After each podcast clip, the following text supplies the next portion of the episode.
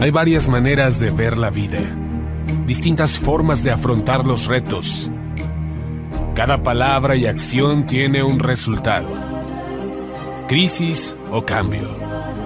Imposibilidad u oportunidad.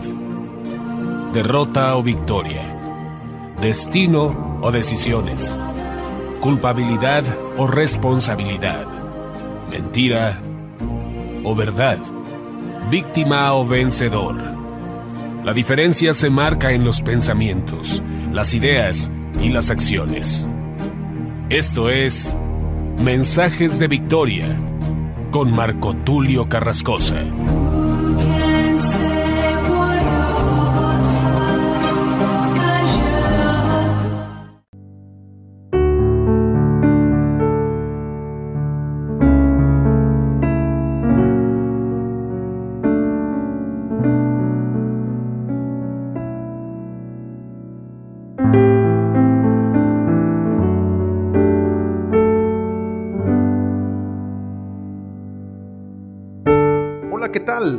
Amados hermanos y amigos, qué gusto saludarles nuevamente a través de la radio, a través de internet. Es una alegría y un gran privilegio poder llegar hasta ustedes compartiéndoles el poderoso mensaje de la palabra de Dios. Hoy voy a compartirles un nuevo episodio de la serie La paternidad de Dios, el episodio número 27 titulado No llamen Padre suyo a nadie. Muchos cuando leen este pasaje en Mateo 23, buscan justificarlo diciendo que los fariseos buscaban este título que no se merecían, es decir, el título de padre no lo merecían y por esto Jesús dijo que no les llamaran padre, pero que aquellos que sí se lo merecen deben ser llamados padres. Es importante comentar que hay una mala interpretación de este pasaje. Hoy en día abundan falsas doctrinas en muchos lugares, en medios de comunicación, en templos, en libros, en películas. Bueno, se han difundido inclusive a través de canciones. Hay muchas falsas doctrinas que se han permeado en la sociedad y que han llevado a la iglesia a tener una falsa enseñanza y no enfocarse única y exclusivamente a lo que enseñó nuestro Señor Jesucristo. Es decir, no hay fundamentos. El fundamento es Jesús, como dice Efesios 2.20, edificado sobre el fundamento de apóstoles y profetas, siendo la principal piedra del ángulo Jesucristo mismo. El fundamento es Jesús, la piedra angular. Y hoy en día se enseñan acerca de muchos libros, se toman en cuenta enseñanzas de muchos falsos maestros, pero no se le da importancia a las enseñanzas de Jesús. Mateo 23 es un pasaje muy directo, muy frontal acerca de combatir a estos falsos maestros, a los fariseos y escribas que hoy en día siguen existiendo, pero con nombres diferentes. Muchos piensan que los fariseos son religiosos. De hecho, es muy común ver que hay gente, hay predicadores que le llaman fariseos a aquellos que hablan acerca de la sana doctrina. Esto es un grave error. Los fariseos no tienen que ver con gente religiosa, sino con gente hipócrita. La mayor característica de los fariseos es que ellos eran hipócritas.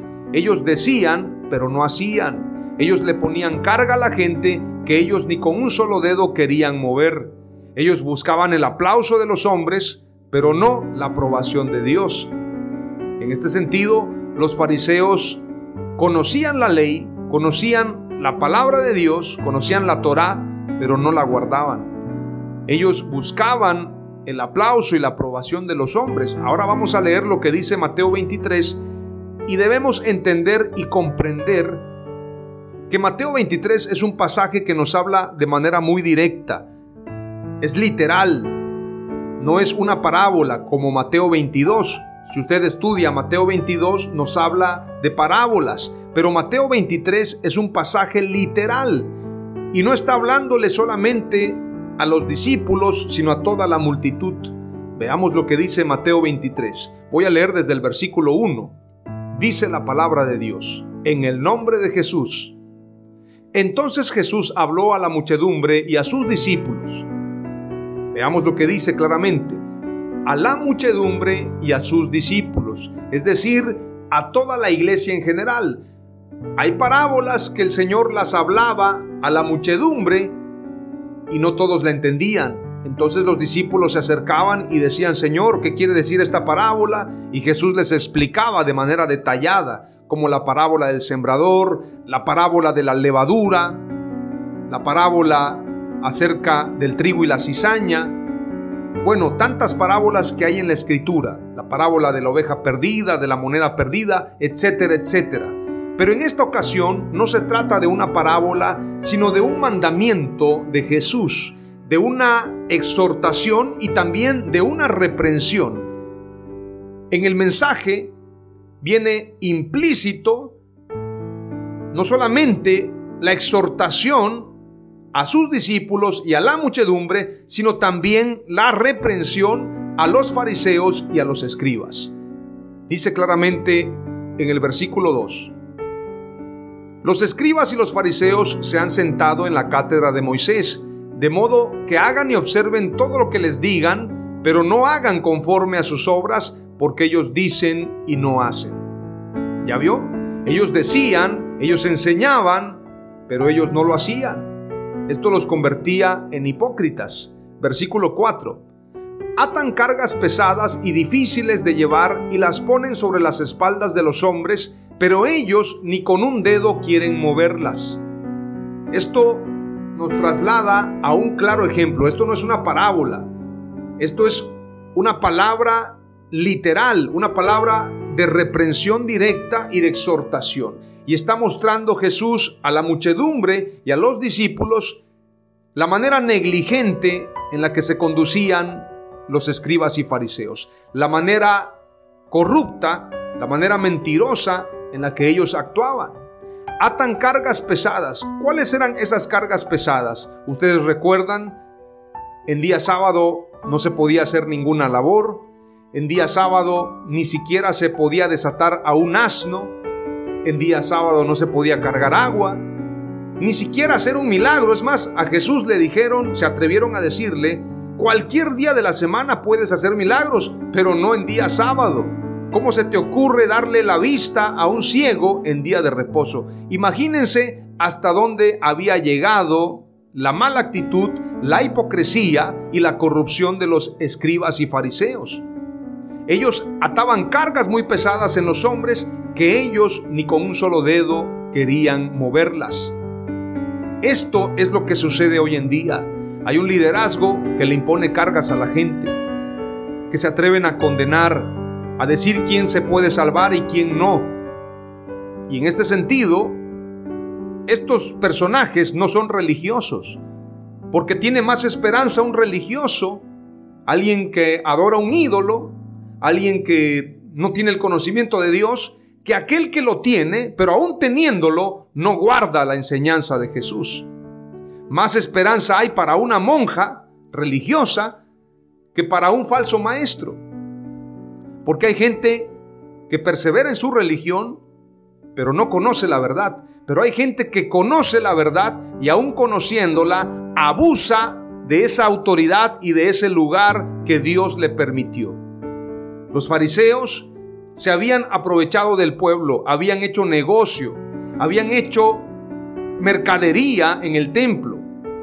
Ustedes recordarán que cuando alguien quería presentar una ofrenda, le decían, Usted no puede presentar ese cordero, usted no puede presentar ese par de tórtolas. En este sentido, usted no puede traer de fuera el sacrificio que va a ofrecer. Tiene que comprarlo en el templo y lo tiene que hacer con la moneda que tenemos en el templo. Entonces, había un lucro, había un negocio dentro del templo, al grado que se atrevieron a pedirle el impuesto a Jesús. Ustedes recordarán cuando Jesús no pudo entrar, al menos que pagara el impuesto y mandó a llamar a Pedro y a Pedro le dijo, mira, ve al estanque y vas a pescar y dentro del pez vendrá una moneda y paga por ti y por mí. Jesús el Dios Todopoderoso tuvo que pagar el impuesto para entrar al templo. Imagínese usted, se tenía que pagar un impuesto para entrar y además se hacía lucro.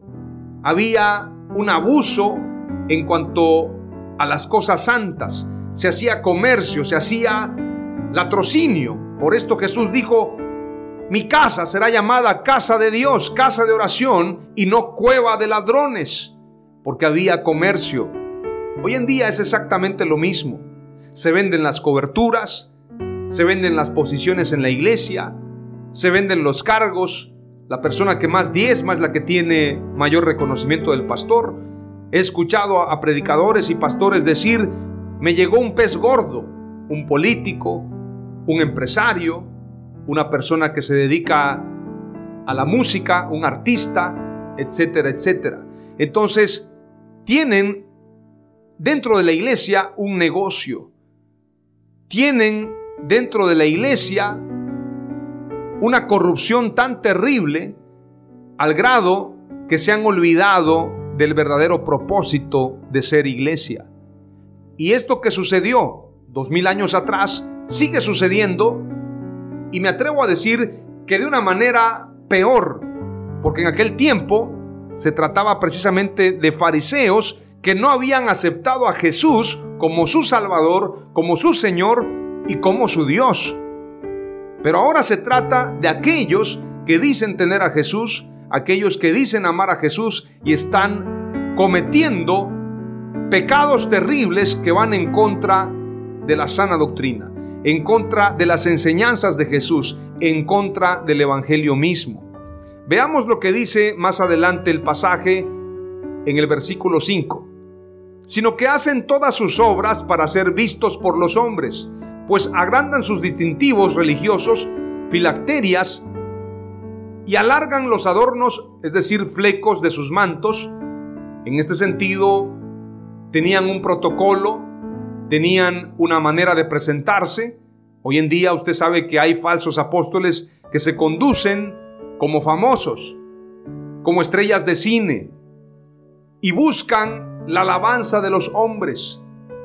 No solamente se trata de falsos apóstoles, también falsos profetas, falsos maestros, que hacen sus obras para ser vistos por los hombres. Recuerden que cuando Jesús hacía un milagro, Él le decía al que había sido beneficiado con este milagro, no se lo digas a nadie. Sin embargo, estos personajes promueven todo lo que hacen para atraer el reconocimiento para ellos. No es darle la gloria a Dios, no es darle la alabanza a Jesús, sino que ellos se atreven a reclamar honra para ellos. Hay que honrar al falso apóstol, hay que honrar al falso profeta. Ellos reclaman esa honra con tal de que la iglesia sea bendecida. Al grado que hay falsos apóstoles que se han atrevido a decir que le van a cortar la unción a aquellos ministros que se salgan de su cobertura. Se hacen llamar padres espirituales, se hacen llamar coberturas. Veamos lo que dice más adelante y esto se está poniendo bastante poderoso. Dice el versículo 6, aman el lugar de honor en los banquetes y los primeros asientos en las sinagogas. Dese cuenta que está describiendo a una persona del tiempo antiguo, pero también del tiempo presente, porque Jesús siempre habló de una forma integral, hablando de su presente y de este presente. Por esto también Jesús declara en Apocalipsis, yo soy el mismo de ayer, de hoy y por los siglos, y también dice la escritura, cielo y tierra pasará, pero mi palabra no pasará. Entonces el mensaje de Jesús es para este tiempo presente. Aman el lugar de honor en los banquetes y los primeros asientos en las sinagogas. ¿Conoce a falsos apóstoles así? ¿Conoce a falsos maestros así? Ahora vea la descripción más detallada y dice, y los saludos respetuosos en las plazas y ser llamados por los hombres rabí, que significa maestro. Hoy en día aman precisamente que los hombres les llamen apóstoles, pero la realidad es que son falsos apóstoles, falsos maestros. Aman los reconocimientos, los primeros asientos. los lugares de honor, los saludos respetuosos. Hay que quedar bien con ese falso apóstol. Hay que darle una honra para que pueda dejar una bendición en esta casa. Así dicen algunos predicadores. Esto los convierte exactamente en estos fariseos, falsos maestros, escribas mentirosos que engañan al pueblo. Pero Jesús los denunció públicamente, diciéndoles sus verdades y exponiéndolos delante de la iglesia, delante de la multitud, delante de los discípulos, como mentirosos, como hipócritas y como falsos. Hoy en día, tú y yo, si somos discípulos, tenemos que exponer también a estos falsos apóstoles, falsos maestros que se han convertido en mercaderes del Evangelio, que se han convertido en corruptos que han traído degradación a la iglesia. Estos personajes se satisfacen a sí mismos buscan una vanagloria, buscan el reconocimiento, buscan que los llamen padres espirituales, que los llamen reformadores de la iglesia, cuando en realidad la verdadera reforma es la que está haciendo el Espíritu Santo. Y estos personajes han resistido al Espíritu Santo, haciendo mandamientos de hombres en lugar de guardar y honrar la palabra de Dios. Veamos lo que dice el versículo 8. Pero ustedes no dejen que los llamen rabí, es decir, maestros, porque uno es su maestro y todos ustedes son hermanos. A estos falsos apóstoles cuando usted los llama hermano, no les gusta. Ellos prefieren que les digan apóstol, que les digan profeta, que les digan que son grandes. Si tú le dices hermano, se pueden ofender y te van a decir, oiga, ¿qué le pasa? En una ocasión yo fui a buscar a un hermano y yo le dije, pastor, me acerqué a su hijo y le dije, ¿se encuentra tu papá? ¿Se encuentra el pastor? Y me respondió, usted se refiere al apóstol. Entonces yo le dije, me refiero a tu papá. Me volvió a decir, usted se refiere al apóstol. Entonces yo le dije, bueno, es apóstol para ti, para mí es el hermano. Busco al hermano, busco a tu papá. No se encuentra, me dijo. Obviamente lo negó, porque hay gente que busca el reconocimiento de los hombres, busca la fama, la vanagloria. Entonces nosotros no podemos ser partícipes. Tú y yo no podemos llamar apóstol a alguien que no lo es. Yo en algún tiempo para llevar la fiesta en paz dije, bueno, le puedo decir apóstol, no pasa nada. Para mí no es apóstol, pero le digo apóstol para tener una cordialidad. Sin embargo, he entendido claramente lo que dice la escritura. No podemos llamar apóstol al que no es, mucho menos padre. Veamos lo que dice más adelante el versículo 9.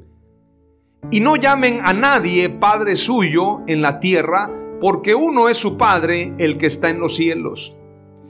Y este pasaje no se refiere a los papás, a los tutores. Está hablando de aquellos que se hacen llamar padres espirituales aquellos que ocupan un lugar que no les corresponde, aquellos que están usurpando el lugar de Jesús, el lugar de Dios. Esto es un mandamiento, no es una sugerencia. Y no llamen a nadie. Cuando dice a nadie, a nadie. El que me ganó para Jesús, a nadie. El que me predicó el Evangelio, a nadie. Al que me permitió el Señor conocer en una cruzada, y en esa cruzada yo recibí un milagro. A nadie, en absolutamente a nadie. Sea un famoso, sea alguien que estudió en grandes institutos bíblicos, sea alguien que tenga una mega iglesia, sea alguien que tiene don de milagros, don de fe, don de la predicación. A nadie, dice la escritura, a nadie dijo Jesús, y no llamen a nadie Padre suyo en la tierra, porque uno es su Padre, el que está en los cielos. Este pasaje es literal, es directo, es para los discípulos, es para la muchedumbre, es para la iglesia. Y no es una parábola, es literal. Y no llamen a nadie Padre suyo en la tierra, porque uno es su Padre, el que está en los cielos. Pero luego dice, va más adelante, no solamente es no les llamen, porque luego hay gente que dice, bueno, yo no pedí que me llamaran, me están llamando así, pues yo lo acepto. No, Señor. Dice la escritura en el versículo 10, ni dejen que los llamen preceptores. ¿Sabe usted qué significa un preceptor? Significa aquella persona que está en una casa de millonarios, en una casa acomodada, y es la persona que se encarga del cuidado y la educación de los niños. En este caso, el preceptor tenía la tarea de cuidar a esos niños, educarlos y formarlos. Era un preceptor. En este sentido, ni siquiera preceptor, porque el que forma es el Espíritu Santo. Por esto la Escritura dice claramente, y no tenéis necesidad que nadie os enseñe, porque la unción misma os enseñará todas las cosas. El Maestro es el Espíritu Santo y la unción nos enseña. No necesitamos que venga alguien y nos diga que trae la ultra revelación, porque la revelación nos la da el Espíritu Santo. Y es importante señalar también, y esto lo digo con denuedo, Pablo dijo en la carta a los Corintios, ni el que siembra ni el que riega es nada. Son una misma cosa el que siembra, el que riega. El más importante es el que da el crecimiento y es Dios. A Él sea la gloria, a Él sea la alabanza por todos los siglos. Y el apóstol Pablo le llama carnales aquellos que decían, yo soy de Pablo, yo soy de Apolos. Hoy en día dicen, yo soy de Maldonado, yo soy de Cash Luna, yo soy de Benijín. Son carnales, porque nosotros nos debemos a Jesús o aquellos que dicen, yo soy bautista, yo nazareno, yo presbiteriano. Allá en el cielo no hay denominaciones. Allá en el cielo solamente van a poder entrar aquellos que hayan verdaderamente guardado la palabra de Dios. Versículo 10 dice claramente, ni dejen que los llamen preceptores, porque uno es su preceptor, Cristo. El que nos cuida y nos da el crecimiento no es el hombre. El preceptor es el que cuidaba, educaba y ayudaba a crecer a los niños, a los hijos de los millonarios, a los hijos de los hacendados. En este caso, el preceptor, nuestro preceptor es Jesucristo, es el Mesías, no necesitamos a nadie más. Nadie es verdaderamente tan importante como para llamarle Padre Espiritual. El único Padre Espiritual es Jesús. Ahora, qué interesante que esta falsa enseñanza viene del catolicismo, donde se le llaman padres a los ministros. En la Iglesia Católica, al sacerdote se le dice Padre. Al Papa, que es la máxima autoridad, es el Padre espiritual, es el Padre Santo. El Santo Padre lo llaman, imagínense qué blasfemia. Y ellos quieren engañar diciendo que el apóstol Pedro fue el primer papa. Nada que ver. Comparen al apóstol Pedro con el papa Francisco y no tienen nada que ver. Es todo lo contrario, todo lo opuesto. Y el apóstol Pedro escribe en una de sus cartas, que no se enseñoreen de la grey. No se enseñoreen de la grey quiere decir no se tomen el lugar de señores en la iglesia. Ustedes no son dueños de nada. Ustedes son trabajadores, son siervos de Dios, pero no son señores de esta iglesia. En este sentido, yo he escuchado a falsos ministros que dicen, yo soy el padre espiritual de esta casa y esta casa se respeta. Bueno, tantos comentarios absurdos que comentan haciéndose llamar padres espirituales. No se enseñoreen de la grey, dice el apóstol Pedro, claramente. Y les pregunto a los que me escuchan, verdaderamente hoy en día hay personas que guardan lo que dijo Jesús, lo que dijo el apóstol Pedro. Lamentablemente, la mayoría de congregaciones tienen al pastor como autoridad tienen al pastor como un señor y no como un siervo, como un servidor. La gran pregunta es, ¿ese es el modelo de iglesia que dejó Jesús? Definitivamente no.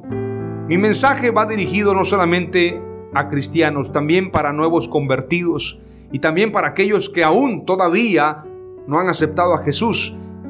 No es una crítica barata lo que estoy diciendo, sino estoy hablando de una transformación. Tenemos que transformarnos, tenemos que cambiar nuestra mentalidad si verdaderamente queremos seguir a Jesús. Veamos lo que dice claramente el versículo 11 acerca de lo que te estoy diciendo. Pero el mayor de ustedes será su servidor.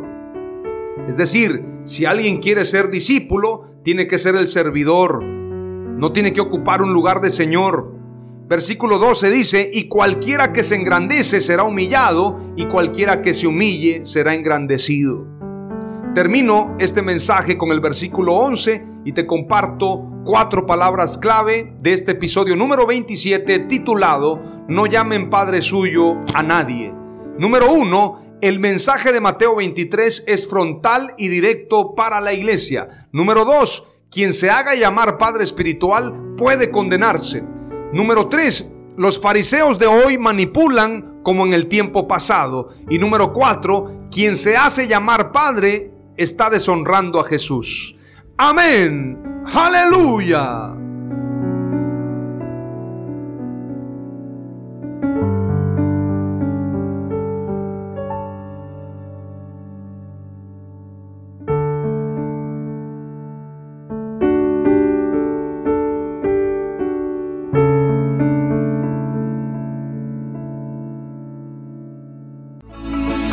Fue Mensajes de Victoria con Marco Tulio Carrascosa. Gracias por escucharnos y seguirnos en nuestras redes sociales. Si deseas invitarnos a tu ciudad, escríbenos por inbox o al WhatsApp 961 66 882 99 961 66 882 99.